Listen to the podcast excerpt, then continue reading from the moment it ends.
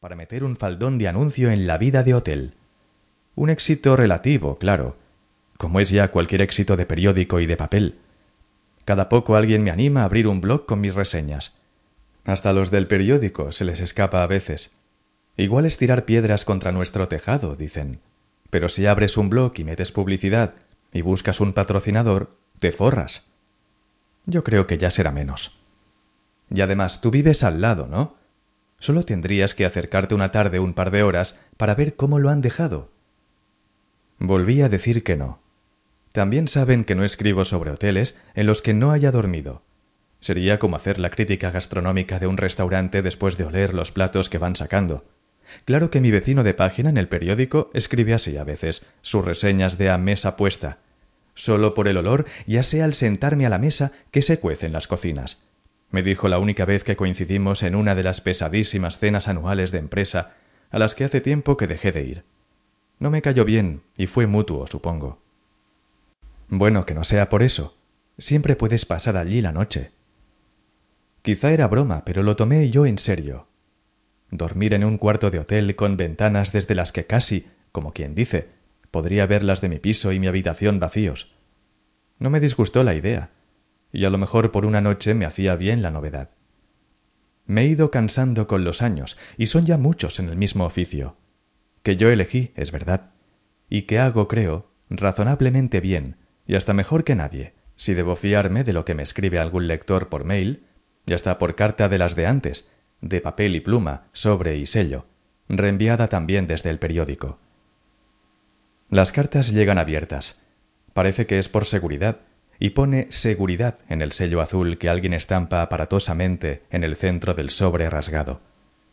Exageran, creo. Soy áspero a veces, pero no tanto como para merecer paquetes bomba. Está bien igual que las abran y hasta que las lean, si las leen. Así ven en la redacción que aún tengo mi público, por otra parte, no tiene tanto mérito hacer mejor que nadie este trabajo, para el que casi no hay competencia. No quedamos ya muchos críticos de hoteles, por lo menos en los periódicos. Internet es otra historia. Ahí todo el mundo quiere colgar su opinión y desmenuzar su peripecia, y hasta redactar cosas con ínfulas de reseña. Algunos, creo, me copian los adjetivos. No está mal eso, supongo. Y no están bien las reseñas, por otro lado casi siempre mal vistas, mal pensadas, mal escritas, por mala gente, o al menos por gente rara. Me gusta mi trabajo, pero no lo haría gratis. Acabé cediendo. Con eso debían haber contado los del Imperial al probar suerte. Se alegraron mucho los del periódico. Algún arreglo de publicidad tendrán. Hicieron, como siempre, la reserva a mi nombre. Al de verdad, también como siempre, no al seudónimo que uso en mi página. El apellido del carné despista al gerente y al recepcionista más avispado, y me permite estar en los hoteles como un cliente más. Por eso tampoco he dejado que pongan mi foto junto a mi firma, ni voy nunca a convenciones o encuentros de colegas. No es un sacrificio. Por lo que recuerdo, resultan tan insípidos como las críticas que publican. La falta de cara conocida me hace el trabajo más fácil, y para qué negarlo, más divertido. Así tiene algo de agente doble o espía infiltrado. De doble agente doble, porque nadie es nunca quien dice ser en los hoteles, y cualquiera aprovecha la estancia para jugar sin darse cuenta a los detectives. Después de tantos años de usarlo solo al registrarme, el nombre de verdad me parece más falso que el falso.